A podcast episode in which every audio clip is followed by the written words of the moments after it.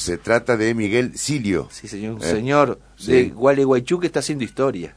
Un señor de Gualeguaychú que está haciendo historia. ¿Por qué? Porque es, eh, se fue de Gualeguaychú eh, como ciclista Ajá. con la idea de llegar al Mundial de Qatar.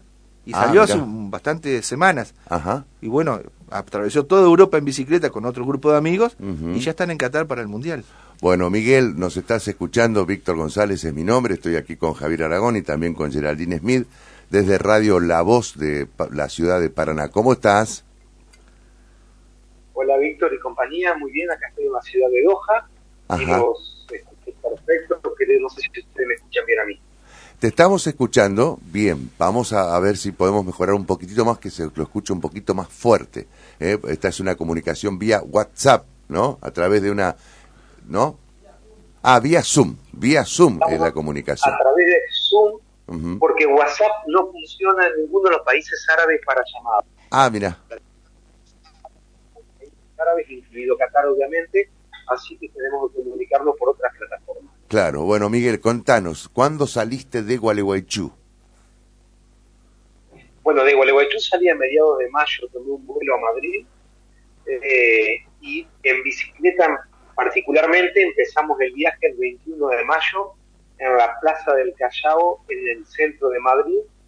Empecé el viaje con tres amigos que me acompañaron en la etapa europea durante 90 días, desde Madrid hasta Estambul, que es la entrada a Asia, y desde ahí, desde Estambul hasta Tel Aviv, con mi esposa que me acompañó, a través de Turquía, Chipre, Siria, Líbano, Jordania, Palestina, Israel.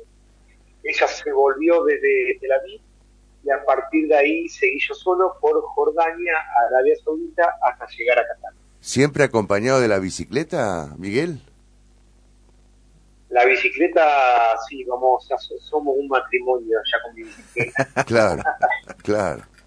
Bueno, ¿y por qué, por qué esta travesía? A ver, ¿qué, qué te llevó a, a hacer esta travesía?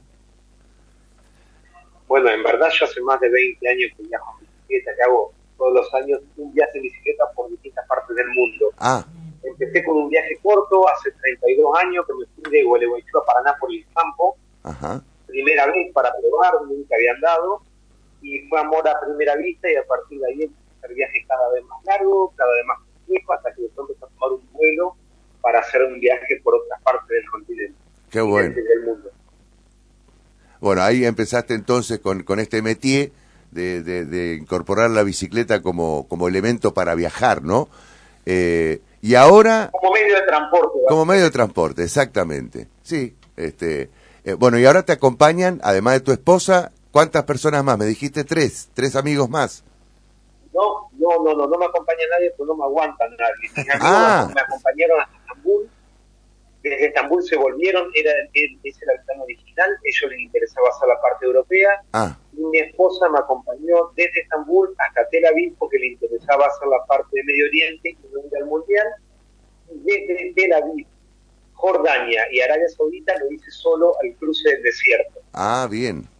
¿Cuántas, cua- ¿Cuánto tiempo te demandó llevar justamente, eh, cruzar, mejor dicho, el desierto?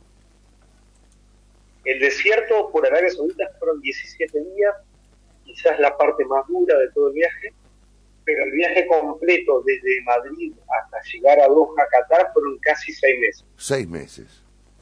Bueno, ¿y cómo estás?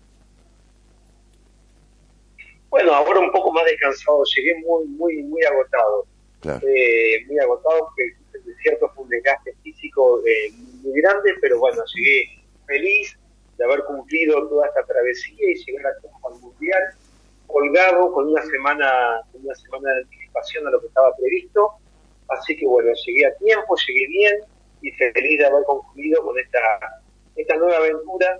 Ya en verdad, yo en el 2018 también me fui desde Madrid hasta Moscú para el, via- el mundial anterior en Rusia, lo había hecho en bicicleta desde Madrid a Moscú, me había gustado mucho esa experiencia de llegar al mundial en bicicleta y en ese mismo momento decidí que cuatro años después, que fueron cuatro años y medio en verdad, iba a repetir esta experiencia. Bueno, imagino la preparación que debes tener eh, para realizar semejante travesía. Contanos un poco, co- ¿en qué consiste esa preparación? Bueno, a ver, nada demasiado especial. Yo en bicicleta no entreno, sí entreno corriendo, cada tanto hago una, una maratón, una media maratón. Es decir, que tengo una vida medianamente de deportista amateur, eh, nada muy nada muy exigente, pero bueno, me pido, entreno y la bicicleta ya es como que tengo incorporado este modo de viajar, le conozco los secretos, sé cómo hacerlo y me subo a la bicicleta y viajo. Mi actual bicicleta, que es la cuarta que uso en viajar, ya tiene 35.000 kilómetros, es decir que, tengo algunos algunos trayectos andados en estos 20 años. Claro. Eh, imagino también la preparación para la, para, eh, para la bicicleta, para el elemento de transporte que es indispensable para vos. La debes cuidar como oro. Sí, bueno, hay cosas que obviamente se van rompiendo del camino. Eh, yo tengo alguna práctica ya en las cuestiones mecánicas básicas y llevar llevar los repuestos que uno puede prever que se pueden dañar. Después hay imprevistos que son imposibles de, claro. de, de tener en cuenta. O sea, el único modo de llevar todos los repuestos es con una segunda bicicleta a la mano, ¿no? es posible. Así que bueno, lo que se rompe uno lo soluciona en el camino y si no puede, se, pide una ventona hasta llegar a alguna bicicletería en el pueblo más cercano. Me ha tocado hacerlo y bueno, es, parte, es parte de este viaje. ¿Y cómo, de en bicicleta. Justamente te iba a preguntar también, ¿cómo es un día de viaje eh, tuyo, Miguel? Eh, ¿Arrancás a qué hora? ¿A qué hora frenás o parás? ¿Dónde lo haces? ¿Dónde parás? Tiene mucho que ver en las latitudes en las que estamos porque acá los días son mucho más cortos, a las 5 de la tarde ya es de noche. Sí. Pero en Europa oscurecía a las 10 claro. de la noche, o sea que permitía un día más largo. Ahí se nos, se nos interrumpió con el, diálogo con, con Miguel Sirio, a ver si lo podemos este, recuperar nos está contando la travesía en bicicleta hace seis meses. ¿eh? un viaje que le demandó seis meses y ya está en Doha eh, a una semana del Mundial, ¿no? bueno, menos de una semana del debut, de, en realidad del, comienzo del Mundial, que es el domingo, y eh, del, del debut de Argentina, que es el próximo martes, ¿no? Claro, exactamente. A ver si podemos recuperar, ¿no está todavía, Miguel? Bueno. Y lo que pasa es que esos países, mira, son de primer mundo, tienen tecnología, pero al llegar tanta gente que utiliza los celulares eh, con todos los distintos sistemas de comunicación, por ahí que, no digo que colapsan, pero se dificulta. Claro. ¿Y a qué horas son ahora? ¿Cerca del mediodía? A mí me parece que hay, eh, yo, no, no, no, tengo presente si son eh, 11 horas, me parece que hay de diferencia con... No, 11 horas es este, el viaje de, Alberto. Me parece, o, son 7 horas... 6 o 7 horas. 7 horas me parece. Bueno, en todo caso, si, si restablecemos la comunicación, este le vamos a preguntar este, a, Miguel Sirio, es un entrerriano que está en Doha. Eh, sí te escucho ahí, Miguel. A ver, volvimos, no sé en qué parte se cortó acá, te estaba escuchando son las 12.50, la 1 menos 10 de la, del mediodía. Ajá. Son 6 horas más en Y no sé hasta dónde me alcanzaron a escuchar, pero te contaba de que los días y sí, la claro. día Yo te preguntaba cómo, cómo yo te preguntaba cómo era justamente un, un día, un, un, día de esta travesía, ¿no? Que arrancabas temprano, dónde parabas. Eh, a ver, en Europa oscurecía a las 10 de la noche, con lo cual permitía salir un poco más tarde, pero ya todo el trayecto y mi viaje hacia el oeste, fueron acortando los días, eh, fue avanzando también el calendario, con lo cual acá oscurece a las 5 de la tarde, ya a las 5 es la caída del sol, obliga a salir antes porque el día es mucho, muchísimo más corto.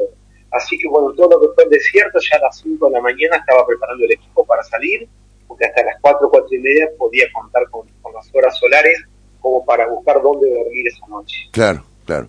Eh, ¿Tuviste alguna dificultad en el, en el camino, digamos, para, para este, poder pernoctar en algún lugar específico? Eh, porque siempre uno, digamos, tiene un, plan, pero ese plan se puede eh, postergar o tener algún obstáculo. ¿Tuviste obstáculos? No, obstáculos no, uno tiene que adaptarse, adaptarse a, las situaciones, a los días que son diferentes, los países son diferentes, los lugares y las ciudades. Eh, obviamente que me tocó dormir en muchas casas de familia, que hay una app para cicloturistas, que yo doy mucho alojamiento en Gualeguaychú, que pasa por ahí, ah. que han parado muchos europeos, dos o tres, dos o tres por mes hasta antes de la pandemia, y también tuve la suerte de que me alojaran durante toda Europa un montón de familias, dos o tres o cuatro noches de la semana en casa de familia, dormimos en hostel, en hotel, en, en carpa, me tocó dormir bajo las estrellas en la playa, en, el, en el mar Egeo junto con mi esposa, las noches hermosas de verano, y también dormí en el desierto en Arabia Saudita, en las mezquitas que hay en todas las estaciones de servicio. Eh, hay distancias muy largas en el desierto, no se llega de una ciudad a otra. Y bueno, tenía la opción de dar una carpa en el desierto o dormir en las mezquitas y también lo hice de las dos maneras.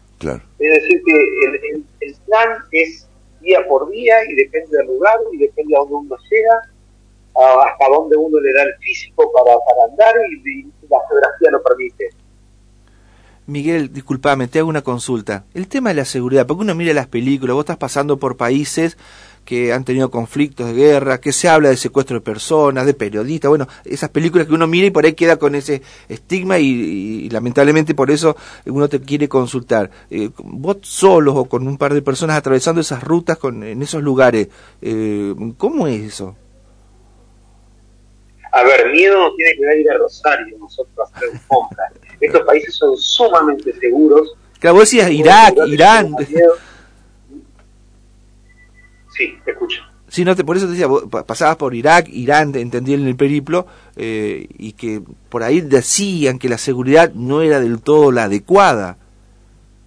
A ver, Irán, Irak, no, no estuve en este viaje, en este viaje fui por Líbano, Siria, Jordania, Palestina, Israel y Arabia Saudita, hasta llegar a Doha. Pero bueno, son la explicación que te puedo dar es similar a que si hubiese hecho un camino por Irán o por Irak. Estos países son sumamente seguros, son mucho más seguros que los nuestros. Em, en verdad están como demonizados. su, eh, su conflicto de violencia es focalizada. Por ejemplo, mi plan original era entrar a Siria por la frontera turca. Y bueno, en el camino me fui enterando que esa frontera está complicada porque todavía Siria está en guerra. Si bien no hay, no hay, no hay tiros en este momento, no hay explosiones de, de bala, pero sí está en guerra porque parte del todo el norte está en manos de los kurdos y de los rebeldes. El gobierno logró recuperar solo el 66% del territorio. Entonces me dijeron, bueno, por esa frontera no te conviene pasar, sigue siendo peligrosa. Y simplemente se la evité. Claro. Me fui a Chipre en barco y de Chipre crucé a Beirut y después de Beirut fui a Damasco con bicicleta e hice la parte sur de Siria. Es decir, el tipo de conflicto y de violencia que ellos tienen uno tiene cómo esquivarlo. El problema de nuestra inseguridad es mucho más compleja porque uno no sabe dónde te toca y en qué lugar. Es decir, que uno acá puede andar muchísimo más tranquilo que en otros lugares. Eh, indudablemente hay que perder los miedos porque son muy seguros y la gente una cordialidad, una cordialidad está muy por encima de la media. Es decir, todo el mundo árabe, la gente es muy generosa eh, muy amable para darte agua, para darte comida, invitan a dormir a la casa, te invitan a comer, es decir que uno le ve además andando en bicicleta tener la posibilidad de verle la, cara más linda que tiene esta gente que es su, generosidad. Bueno, y contanos de Doha. Bueno, Doha está en los preparativos, todo está en obra, trabajando contra reloj. Son miles de personas de Pakistán, hindúes de Bangladesh, trabajando en cuadrillas en todo lo que es la corniche, que es el nombre de la costanera, donde va a ser el fanfest. Todavía hay obradores, hay vallas, se escuchan las amoladoras, los, las, soldadoras, todos todo trabajando con este reloj. Eh, así que todavía se ve toda mucha obra, pero ya están empezando a llegar los primeros hinchas y, es lindo para aprovechar a conocerlo esta semana porque ya el sábado colapsa de gente. Sí, claro.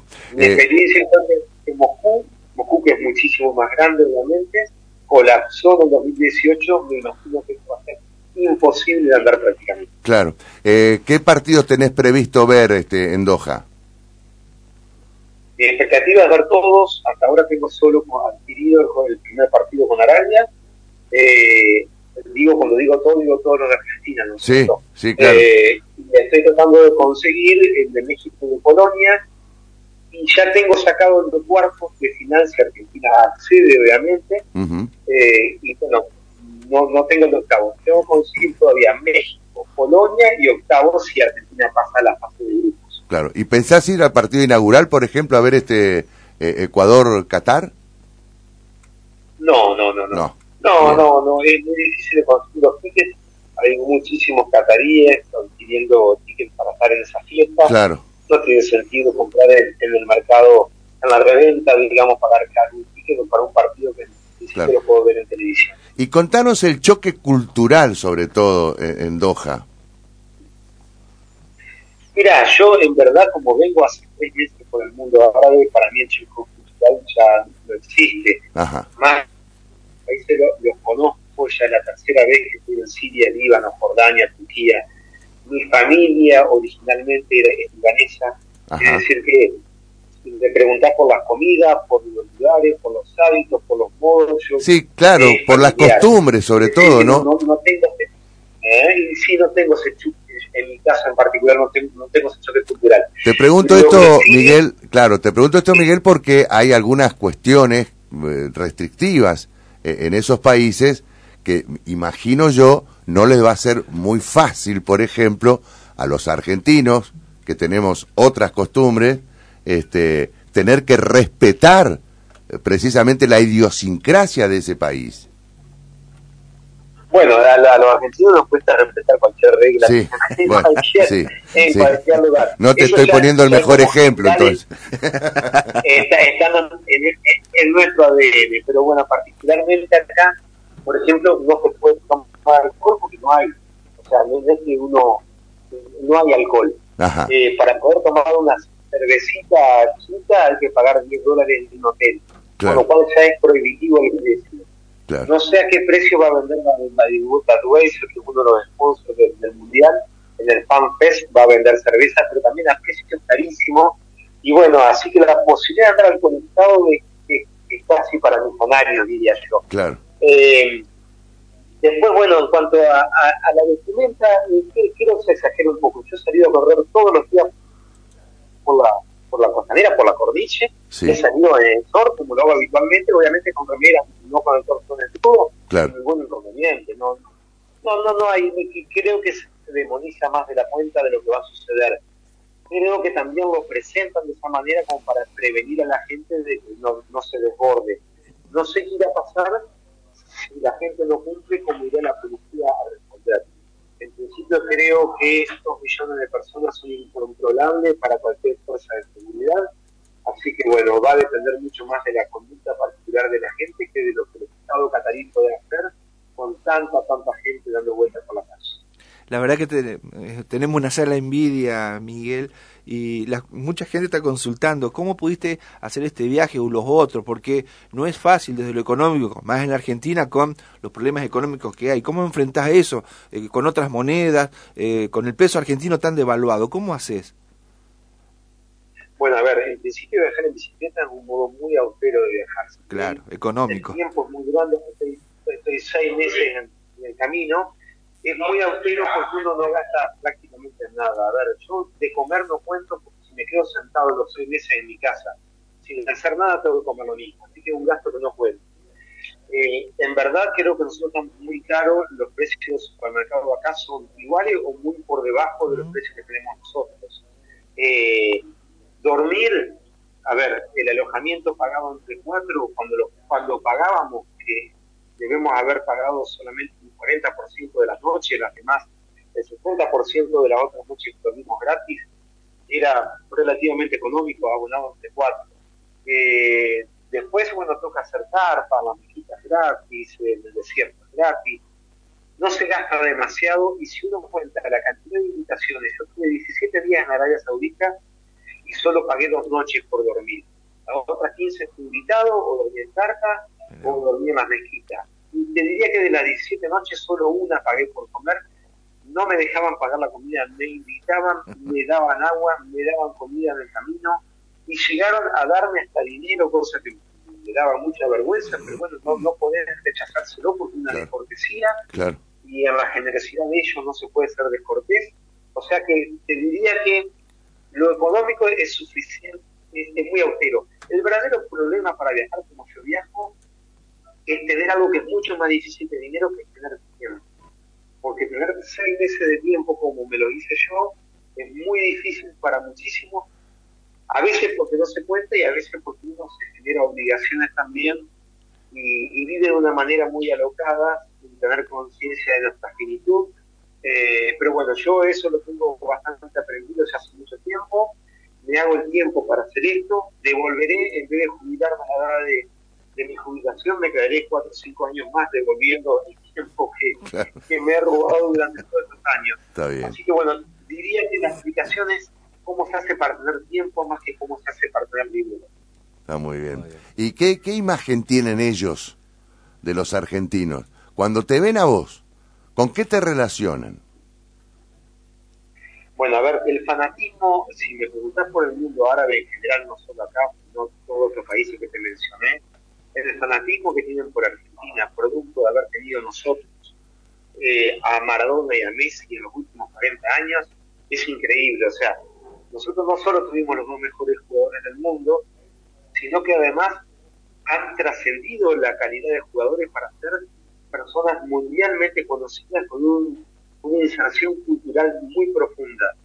Eh, yo viajo habitualmente con la camiseta argentina puesta, eh, sobre todo porque sé la simpatía que despiertan nuestros colores, y la gente se para a sacarse fotos y videos como si uno fuera hermano de Messi o tuviese eh, dentro de su contacto de WhatsApp usted el teléfono de Messi. Creo que ellos asocian inconscientemente eso.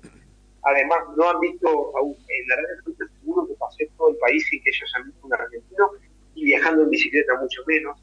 Eso le despierta muchas simpatías. Bueno, los gritos de Messi, Maradona, fotos, no solo de la gente, sino que en los pasos fronterizos los propios militares eh, se sacan fotos con uno y es casi un pasaporte diplomático de nuestro país andar con una camiseta de Argentina. Facilita y agiliza un montón las cosas que supongo yo anduviese con una camiseta de otra selección de otro país, aunque tenga mejores jugadores y aunque gane más copas que nosotros. Eh, es una suerte en este caso ser argentino. Es decir, eh, vos, vos pensás... Perdón, era poca suerte que tenemos ser argentinos, es poder andar con, con nuestras camisetas por estos lugares. Claro. Mirá vos lo que genera el fútbol, ¿no? Eh, más allá de, algunas cuestiones, este, eh, es, es, casi como una llave, ¿no? Que te permite ingresar, eh, por lo menos en estos países. ¿Crees que Argentina va a ser casi local, entonces, este, por esta simpatía que tienen hacia, hacia los argentinos por parte de los cataríes este, o, de, o del mundo árabe?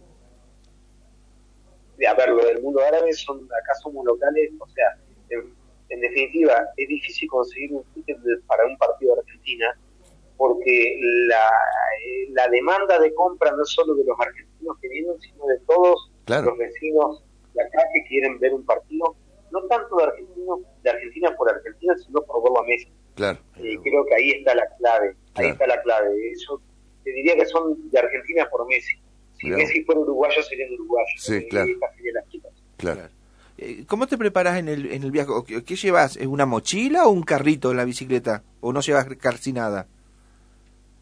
No, eh, llevo bastante peso porque el viaje es muy largo y el equipaje que era para cuatro, después pasó a ser para dos, después me quedó a mí solo, pero voy con cinco alforjas, dos delanteras, dos traseras, una tubular con la carpa, y ahí va todo, desde ropa, la carpa, voy a dormir, eh, repuestos para la bicicleta, cocina de campaña, todo lo que hace falta para estar viviendo de nómade durante seis meses.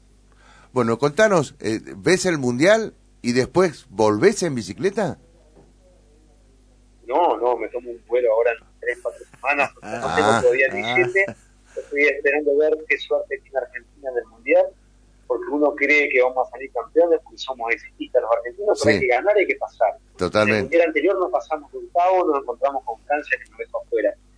Es decir, que yo, si bien tengo la mejor de las expectativas, eh, todavía no he sacado el 17 porque a mediados de mes que vuelvo ya, tengo que trabajar y bueno, tengo que devolver el tiempo que mi colega en la oficina eh, ha ayudado para que yo esté acá, así que tengo que volver, tengo, tengo una vida, tengo una oficina, tengo hijos, y una familia y bueno, tengo que, tengo que volver en avión. Claro, bueno, y eh, contanos, ¿qué profesión? yo soy escribano, trabajo en Gualeguaychú, mis hijos estudian en la universidad, en La Plata, otros están estudiando freelance eh, a, distancia en Gualeguaychú, eh, mi esposa vive en Manzanares, también es escribana, y bueno, en la oficina somos dos escribanos, Sandra, mi socia, eh, me ha cubierto estos seis meses y cuando vuelva yo tiene sus merecidas vacaciones. sí, claro, y sí. verano y no tengo ningún motivo para quejarme. Ah, anda, anda preparando además buenos regalos para los amigos de la oficina, ¿eh? Claro. Ojalá que no te estén escuchando.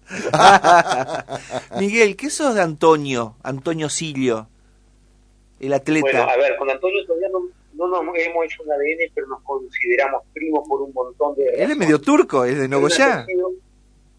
Es de Nogoyá, es descendiente libanés, igual que claro. yo. Todavía no encontramos el tronco común porque Antonio es muy aragán y hemos quedado en hacer un ADN y aragán no nos hemos hecho. El árbol la casa de él. El primer día de viaje que salí en Madrid, él vive en Guadalajara, muy cerca de Madrid.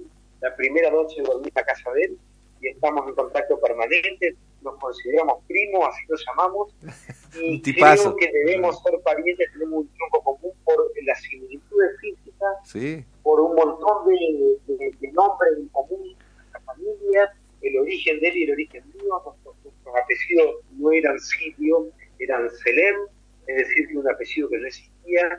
Con Antonio nos falta nada más que hacer el ADN para comprobar que somos parientes, pero bueno, sí nos tratamos como primos. Bueno, Miguel, la verdad que ha sido un gustazo hablar contigo, este, y más en esta situación, ¿no? En la que estás. Eh, por supuesto que te envidiamos muchísimo. ¿eh? Sana envidia. Sana envidia, obviamente. Eh, y que le traigas suerte a la selección, sobre todo, ¿no? Que seas un hincha tipo talismán de la selección argentina y que, que vuelvas con la copa. ¿eh? A ver si la podés tocar, si, si es que la gana, por supuesto quiero asumir tanta responsabilidad. Me va a quedar grande.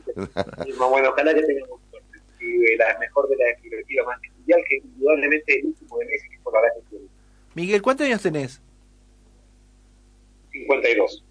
Oh, ah, pero sos, joven, pero sos un nene. Tenés para muchos mundiales más. no, todo depende de quién lo mire. Me ha causado mucha gracia a mí y a mi esposa, con quien viajamos juntos, porque nunca en un viaje me han preguntado tantas veces la edad que tengo. Indudablemente estoy, ya estoy vendiendo de qué con mi cara porque jamás me habían preguntado tantas veces la edad que me han preguntado en este viaje. Me causa mucha gracia. No, pero qué espíritu. La verdad que yo te envidio fundamentalmente el espíritu que tenés para hacer semejante travesía. ¿eh? Te felicito. Bueno, ojalá que, que, eh, tengas un excelente retorno. Si alguna vez venís por Paraná, por supuesto que ya estás invitado para contarnos toda esta eh, linda experiencia de vida que estás teniendo. ¿eh? Sí, voy a Paraná habitualmente por mi profesión, de colegio de escribano, le mando un saludo a todos los chicos del colegio escribano, a Fortilina, a todos los, amigos que están ahí trabajando, así que habitualmente voy y quedo a disposición cuando me quieran llamar, acá estaré. Dale, dale Miguel, seguramente en el transcurso del Mundial casi que te vamos a volver a llamar. ¿eh? ¿Corresponsal? ¿eh? claro, como una suerte de corresponsal de Radio La Voz. Eh, Miguel, muchísimas gracias por hablar con nosotros después remamos el cachete. Ahí está, muy bien. Pagamos en pesos, ¿eh? No vengas con. Claro. Petrodólares, esas cosas, no acá. Problema, ningún problema, en cualquier moneda. Gracias, Miguel.